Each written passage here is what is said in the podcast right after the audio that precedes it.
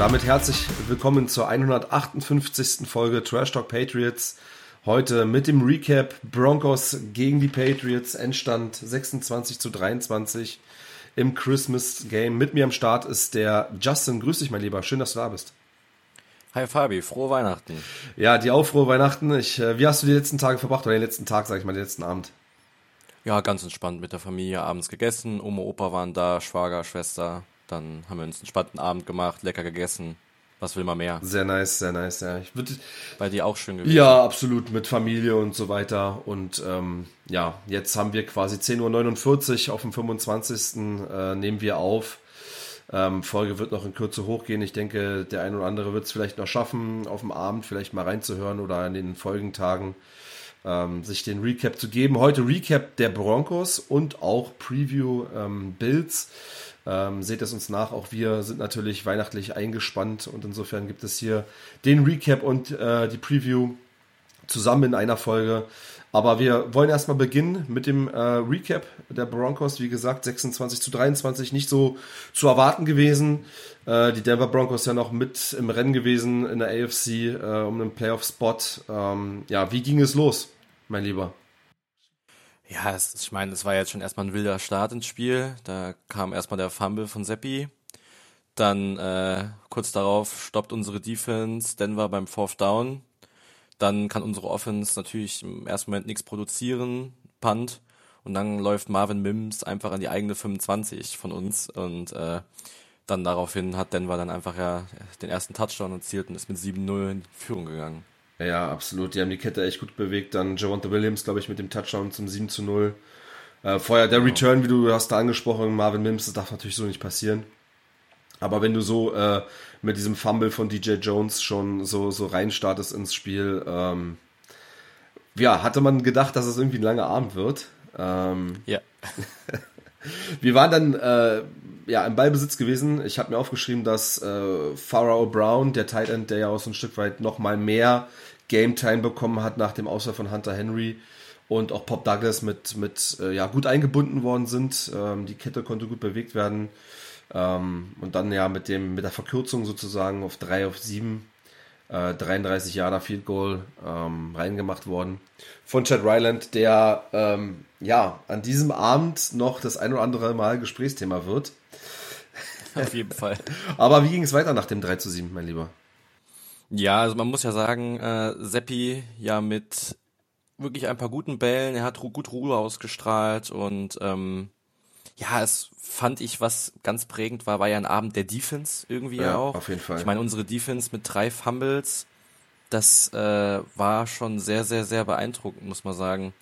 Natürlich lief in der ersten Halbzeit offensiv gar nicht so viel.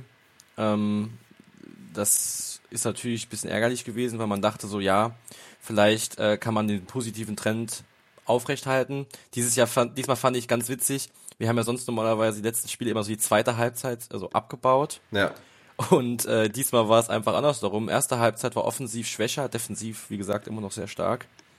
Aber ähm, ja, in der zweiten Halbzeit ging es ja dann weiter. Mehr, ich glaube, ein Fumble war es noch in der ersten Hälfte. Genau, genau. Und ja, Sepp, muss sagen, ich finde das ganz krass, wenn Seppi Zeit hat und die Line hält, geht er gut durch seine Reads und findet auch oft die Receiver und macht halt wenige Fehler. Das ist halt, was man ihm hoch anrechnen kann. Er, er nimmt dann halt entweder mal den Checkdown oder schmeißt ihn halt ins Aus. Ja, ich finde halt bei ihm, wie du sagst, er strahlt so eine gewisse Ruhe aus. Bei Mac Jones, wenn du da irgendwie Anzeichen hattest, dass die Pocket nicht ganz so standhält, wusstest du, entweder wirft er den Ball weg, wäre doch, wäre wär doch gut gewesen, oder er duckt sich ab und, und äh, muss den Sack nehmen, was ähm, auch okay ist, was auch mal okay ist, aber du hattest da irgendwie äh, kein Step 2 so richtig. Und ich finde, bei Bailey Zappi mhm. siehst du, dass er mit seinen Sidesteps ähm, nach vorne geht, also wirklich ein gutes Pocket-Movement hat, um so ein Stück weit den Druck auszuweichen, um sich noch mehr Zeit zu generieren, um vielleicht doch noch den Pass anzubringen. Und er hat auch die Stärke, dass er ähm, rausscramblen kann, dass er rausrollen kann, da nochmal ja, ähm, sich nochmal Zeit erkauft, Zeit erwirtschaftet, um dann doch vielleicht den Pass anzubringen. Das war im letzten Spiel ähm, nicht der Fall gewesen. Da hat er ja auch die böse Interception geworfen, als er rausgerollt ist. Diesmal war es wirklich sehr, sehr gut, muss ich sagen. Ähm, fehlerfreies Spiel. Also hier auch nochmal zwei Touchdowns, null Interception, keine Fehler gemacht. Ähm, und da kannst du natürlich habe ich mir aufgeschrieben, dann schon im dritten Quarter, ähm, so ein Big Play auf Pub Douglas, ähm, der auch sehr, sehr ja. nice war an diesem Tag wieder. Der Pass ist mir auch in Erinnerung geblieben. Das war wirklich ein genau, das, richtig, richtig starker Das war Pass. genau der Drive sozusagen in unserem starken dritten Quarter, mit, wo wir mit 20-0 rausgegangen sind äh, an Punkten. Ja, ähm, ja vielleicht nochmal deine Einschätzung zum ersten Touchdown von den Patriots in diesem Spiel. Ja, das war schon sehr, sehr stark. Das war ja der Touchdown ähm, raus auf Elliott. Ähm, das war sehr, sehr stark, muss ich sagen. Seppi hat Zeit natürlich in der Pocket bekommen, konnte dadurch durch seine Reads gehen. Klar definiert war, dass Elliott der Checkdown ist, dass er der, dass er die, die Sicherheit ist, um auf jeden Fall den Ball noch wegzubekommen. Ja, Elliott mit dem Hurdle, äh, natürlich auch mal wieder schön, das zu sehen von ihm. Und er hat ja einen positiven Trend, das muss man ja auch einfach sagen. Klar, Rushing Game war jetzt dieses Spiel äh, weniger ein Faktor. Wir sind da eigentlich kaum vorangekommen. Aber ähm, ja, im Passing Game hat Elliott echt einen guten Impact, macht seinen super Touchdown und ja, was will man mehr dann in der, äh, in der Situation? Ja, ich muss auch sagen, ich bin auch die letzten Spiele von Sieg echt positiv überrascht, nachdem er so in der ersten Saisonhälfte sehr blass war und äh, mhm. noch hinter Mondre so ein bisschen versteckt war, ähm, muss ich sagen, wird er jetzt offensiv auch immer mehr zu einer guten Stütze. Ähm, hier allerdings auch nochmal nach dem Touchdown der Extra Point verschossen von äh, Chad Ryland. Ja. Er hatte in der ersten Halbzeit schon den äh, 47 Jahre verschossen. Insofern gehen vier Punkte schon mal auf seine Kappe so grob. Ich meine, klar, äh, jeder kann mal was verschießen, aber ähm, in der Summe, in der Häufigkeit, wie er es tut, wird er es auf jeden Fall schwer haben in der nächsten Saison und auch in der Offseason. Da wird er auf jeden Fall in die Competition gehen müssen. Ja, das kann ich mir auch gut vorstellen. Ja, also ich, ich ich weiß nicht, ob er eine Zukunft hat in der NFL, das, das kann ich nicht sagen. Grundsätzlich spricht er erstmal nichts dagegen, ihn nochmal in die Competition gehen zu lassen in der Offseason. Vielleicht mit einem Free Agent, also mit einem undrafted Free Agent. Ähm, vielleicht auch mit einem Veteran, wer weiß das schon. Ähm, sind ja auch einige unterwegs jetzt. Ähm, von daher müssen wir mal schauen. Denver habe ich mir aufgeschrieben, völlig von der Rolle. Ähm, ja. Haben gar keinen Zugriff so richtig gehabt. Ähm, die Momente kamen noch später im Spiel, im vierten Quarter äh, von Denver, aber man muss auch sagen, bis hierhin hatten wir Denver wirklich sehr, sehr gut im Griff. Ja, die Defense hat mir mal wieder gut gefallen. Ähm, wir sind ja danach auch ähm, wieder relativ schnell in Ballbesitz gekommen. Ich habe mir auch wieder die Big Plays aufgeschrieben von Devante Parker ähm, im Contested Catch gegen Patrick Sertain. Ähm, mhm. Auch so eine Bälle kommen bei Seppi echt gut an, muss ich sagen. Die wirft er sehr präzise in ein enges Fenster äh, mit viel Risiko teilweise auch, sicherlich, aber ähm, muss mir sagen, dass diese Plays mir echt gut gefallen haben. Genau, das, äh, das was du gerade gesagt hast, er ähm, hat äh, eine große Risikobereitschaft, was ihm im Moment, wenn man mal sieht, so schon so relativ viel Glück auch hat. Er wenig dieser Bälle werden abgefangen, aber auch zum Beispiel, wie du gerade sagst, der Pass an Parker oder natürlich auch später im vierten Quarter dieser wichtige Pass auf Parker.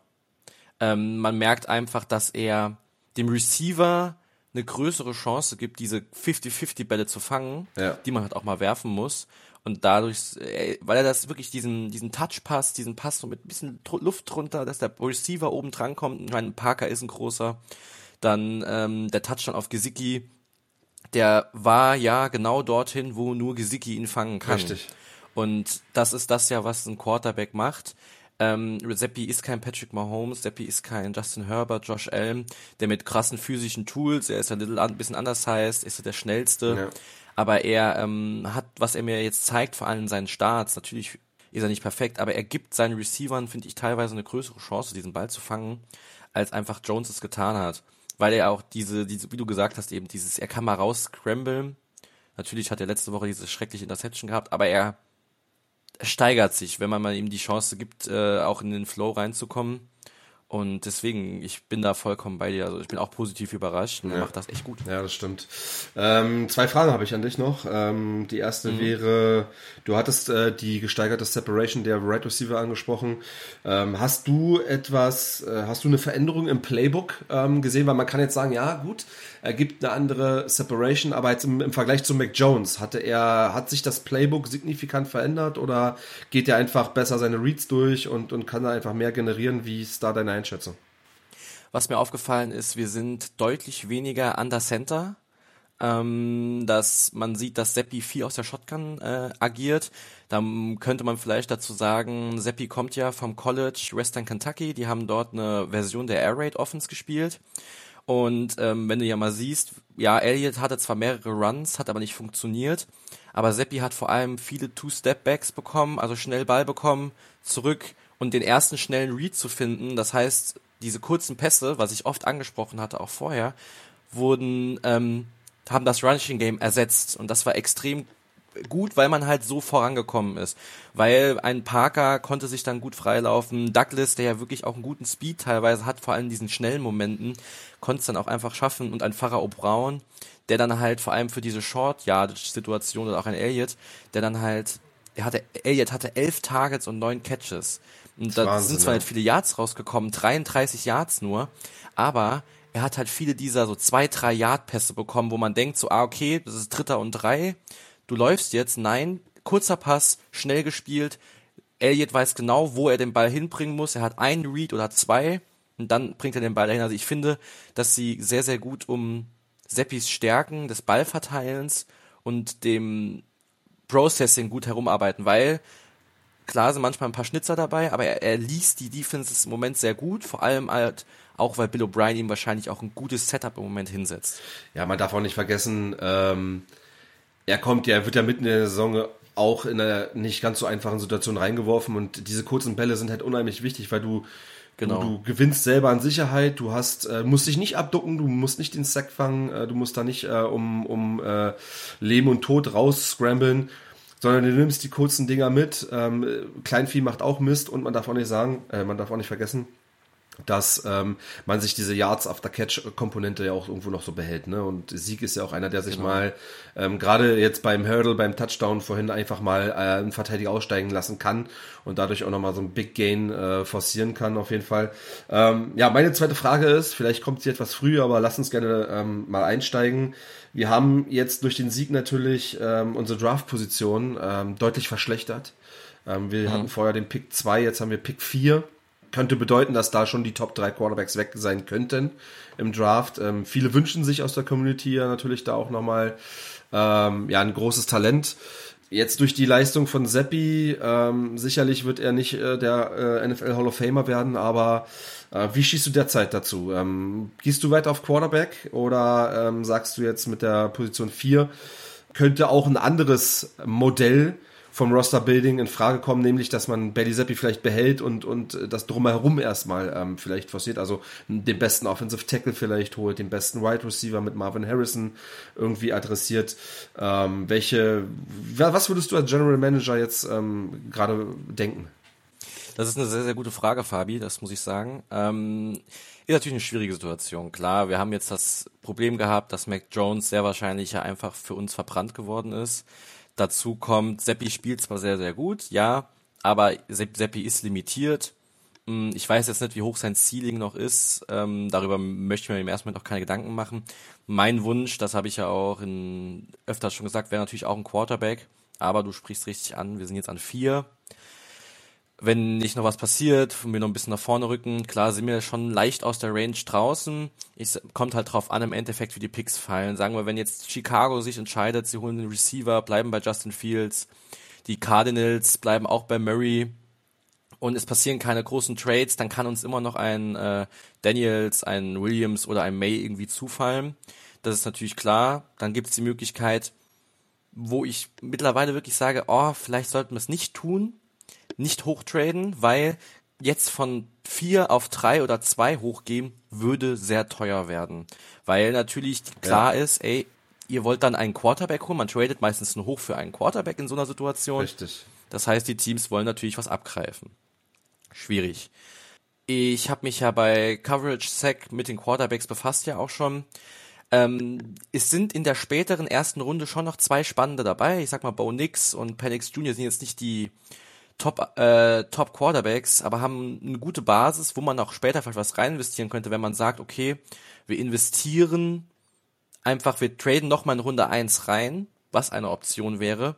Natürlich ist dieser Pick mit Marvin Harrison Jr. jetzt an 4 vielleicht oder einem äh, Joe Alt von Notre Dame auf Tackle natürlich eine verlockend, weil ja, du würdest erstmal natürlich eine Basis bauen, die für, für kommende Quarterbacks natürlich eine sehr, sehr attraktive Situation wäre. Man kann ja auch immer noch im Free Agency Markt was holen, genau. einen Veteran. Oder man sagt wirklich, man gibt Seppi anhand dieser positiven Leistungen. Und wir haben immer noch ein paar Spiele. Und wenn Seppi weiterhin so zeigt, dann kann, sage ich dann, ja, dann hast du hier einen Top 20, irgendwo zwischen Top 15, Top 20 Quarterback, wenn er wirklich ein gutes Game hat. Und dann kann er vielleicht mindestens mal noch eine Saison Übergang sein. Und dann kann man immer noch überlegen, ob man einfach mal einfach mal investiert dann, aber man hat dann schon einen neuen Receiver, man hat eine Free Agency Gas gegeben und einen neuen Offensive Tackle oder wie es dann aussieht im Endeffekt.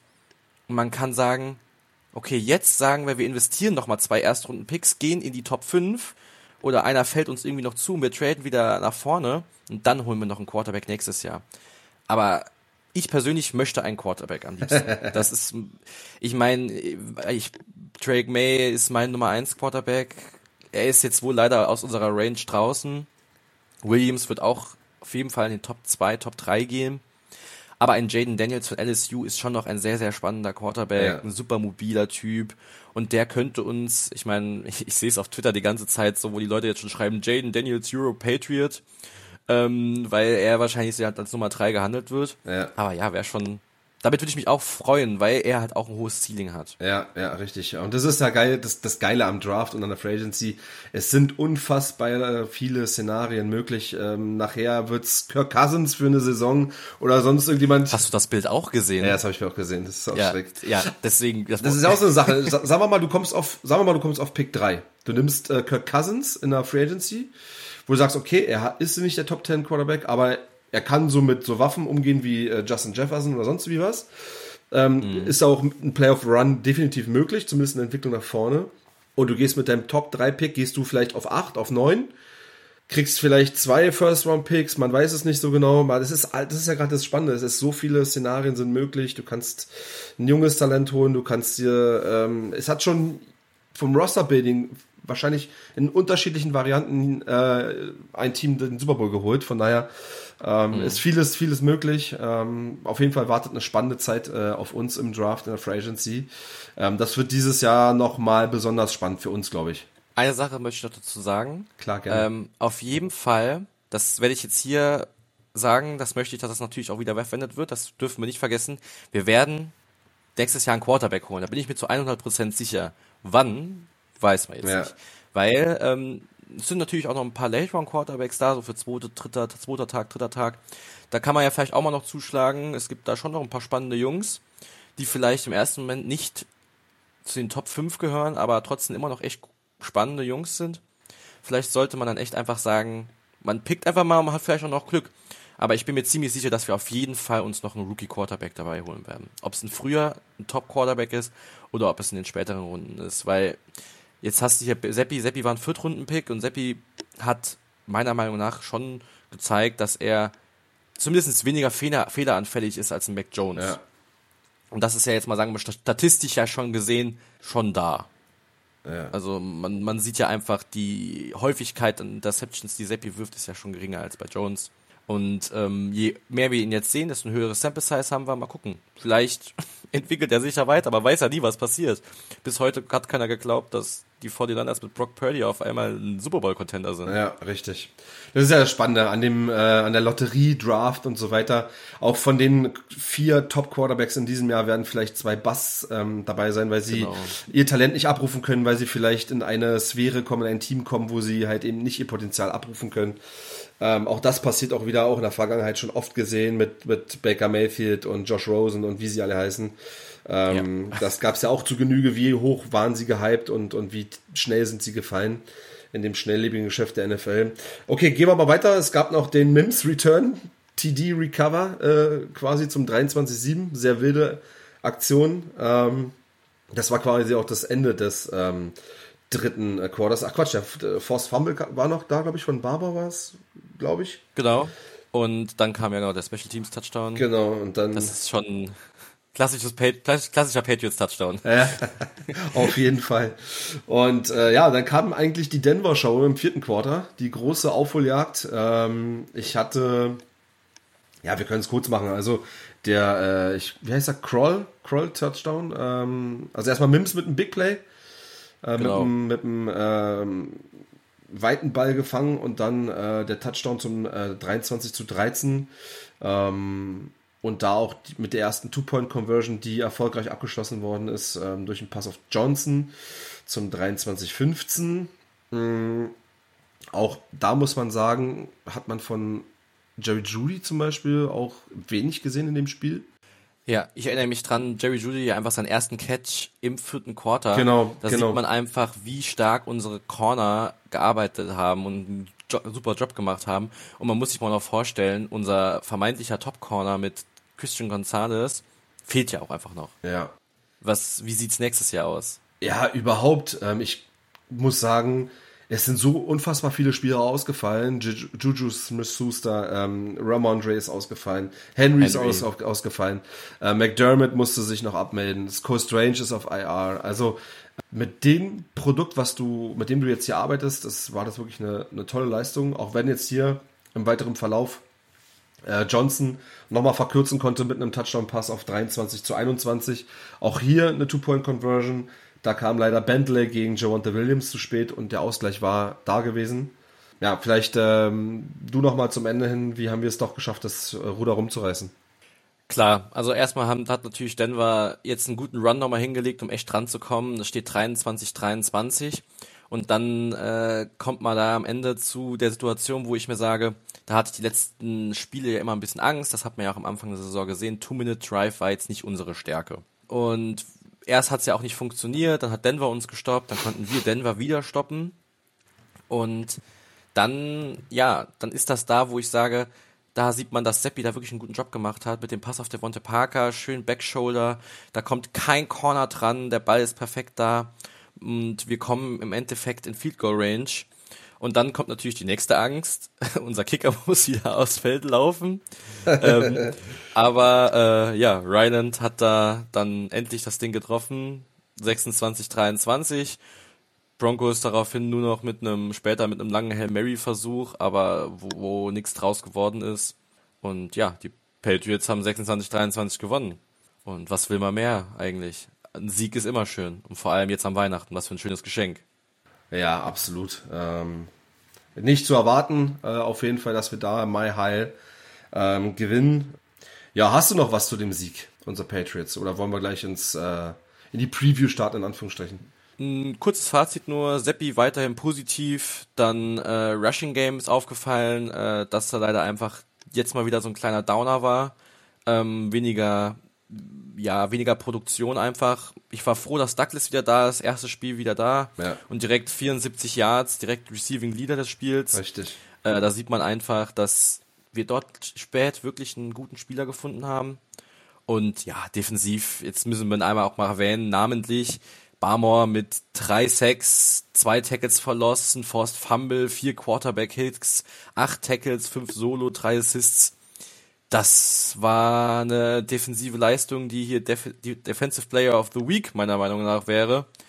Ähm, ja, absolut. Ja, mega. Also dazu. ja, also Barmer für mich auch der absolute Superstar in der Defense jetzt ähm, in dieser Saison hat sich noch mal weiterentwickelt, war ja ähm, früher Zweit Zweitrunden-Pick Alabama ähm, gedraftet worden, hat schon gute ähm, Leistung gezeigt in den ersten Jahren, aber jetzt hat er sich wirklich ähm, in der Interior D-Line nochmal zu einem richtigen Leistungsträger. Und ich, ich freue mich schon, wenn Judon zurück ist, wenn Uchi da ist, ja. wenn, wenn Kieran White vielleicht nochmal den nächsten Schritt macht und er, dann wird es schon wirklich eine eklige Front, äh, die man erstmal zu, äh, ja, zu, zu überspielen muss. Ähm, von daher, Barmer, Top-Typ.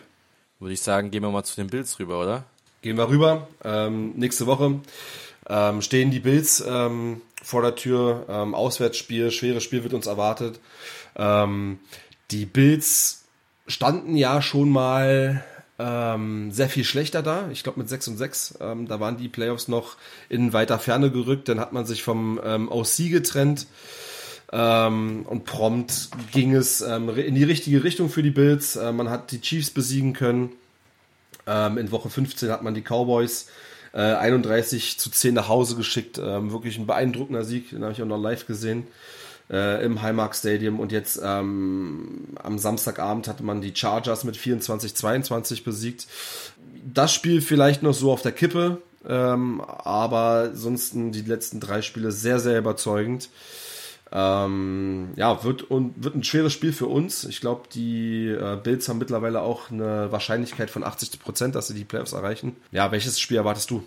Ähm, ich denke, dass wir auf jeden Fall ein anderes Spiel erwarten werden als das, wo wir gegen die Bills gewonnen haben. Die Bills haben sich weiterentwickelt. Sie haben mit der Entlassung, wie du gesagt hast, einen krassen positiven Trend im Moment. Ähm, man sieht, wenn man sich die Bills in den letzten Wochen anschaut, dass sie sich offensiv wirklich verändert haben. Ähm, Brady, der neue OC, macht da ja wirklich einen sehr, sehr guten Job.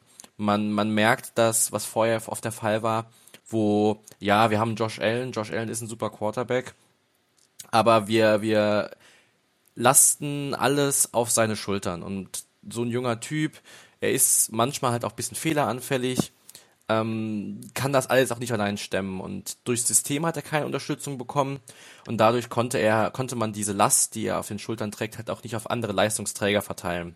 Jetzt neuer OC und äh, man muss es einfach ja direkt sagen, zum Beispiel hier gegen die Cowboys, Cook mit 179 Rushing Yards. Ja. Da sieht man, dass eine ganz andere offensive Identität da ist.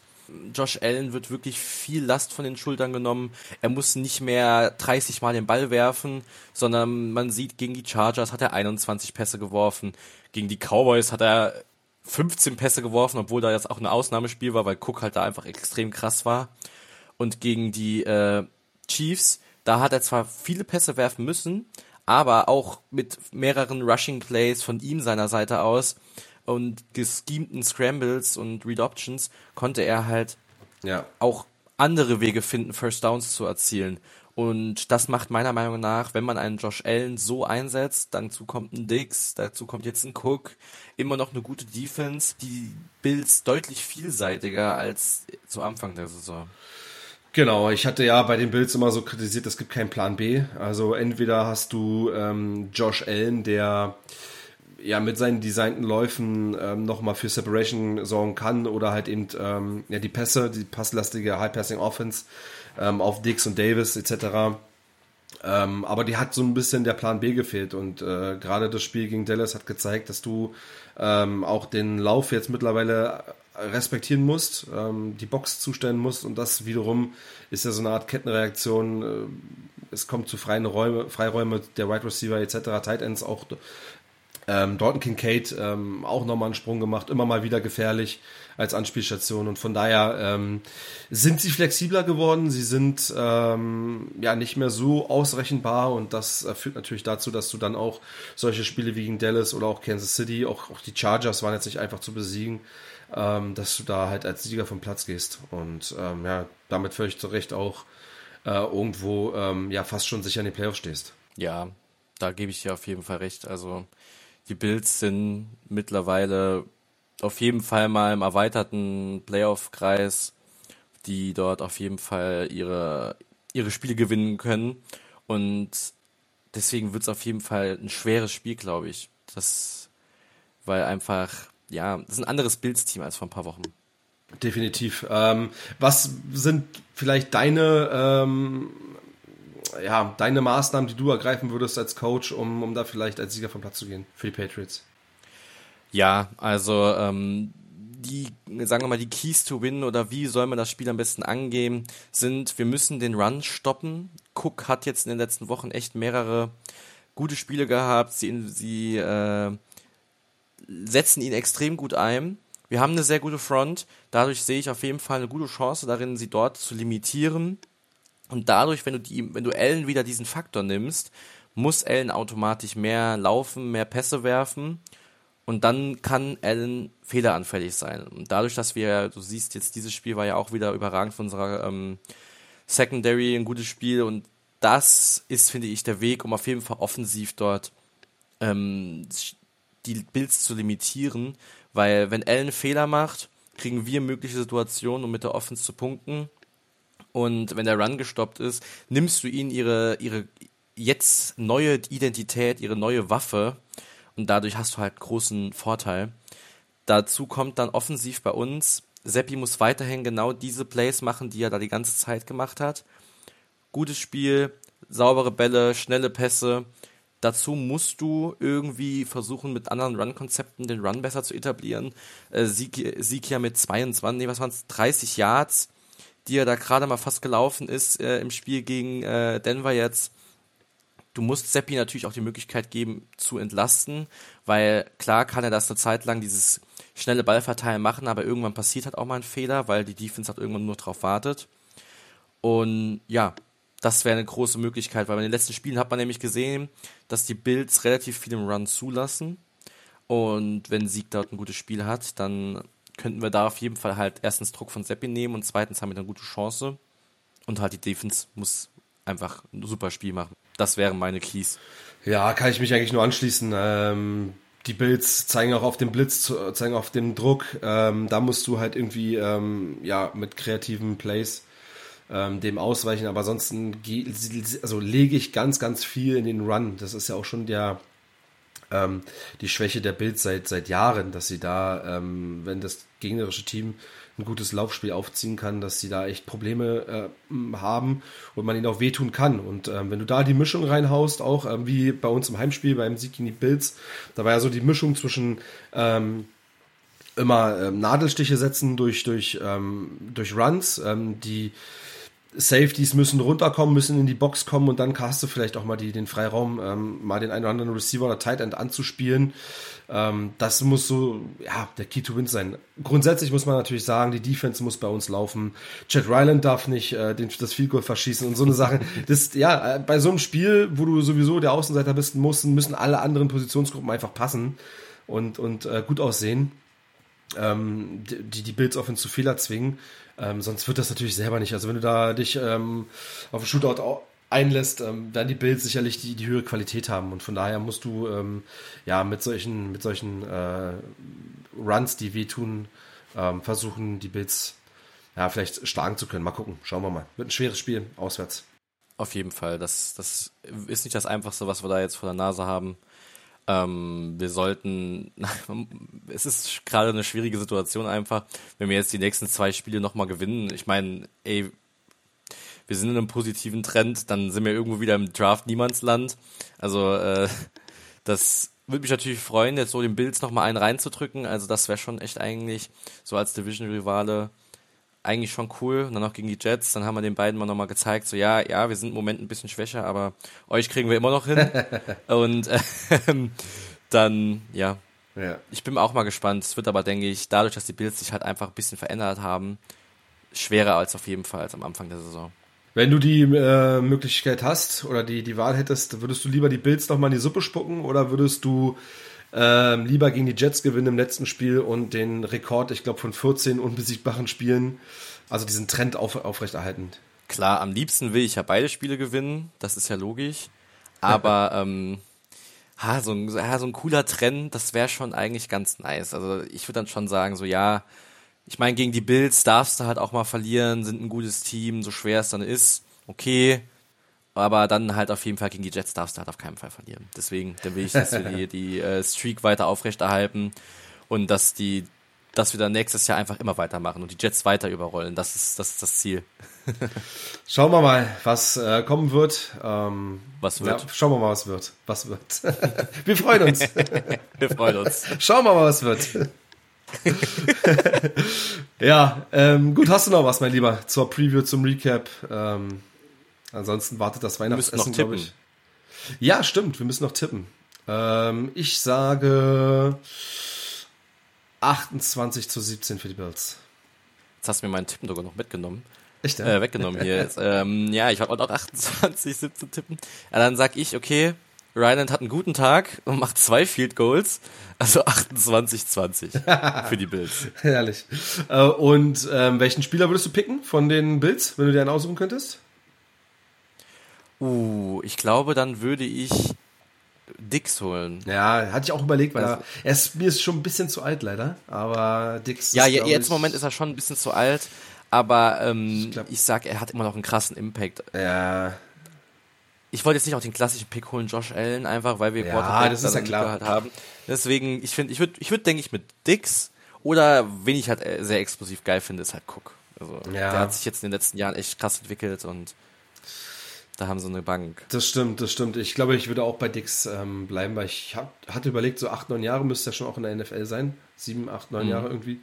Auch nicht mehr der Jüngste, aber ähm, wie du sagst, äh, er ist immer bereit, eine 1000 Yard und mehr Saison hinzulegen. Also von daher ähm, würde ich auch Dix nehmen. Juti, dann äh, entlasse ich dich ins Weihnachtsessen. Ähm. ich, dich, ich dich auch.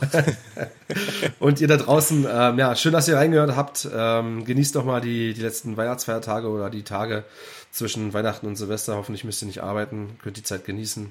Lasst es euch gut gehen und äh, denkt auch noch ein bisschen ein bisschen Sport nebenbei bei dem ganzen Essen. Macht es gut, bleibt gesund, bis dahin. Ciao, ciao. Schöne Feiertage. Tschüss.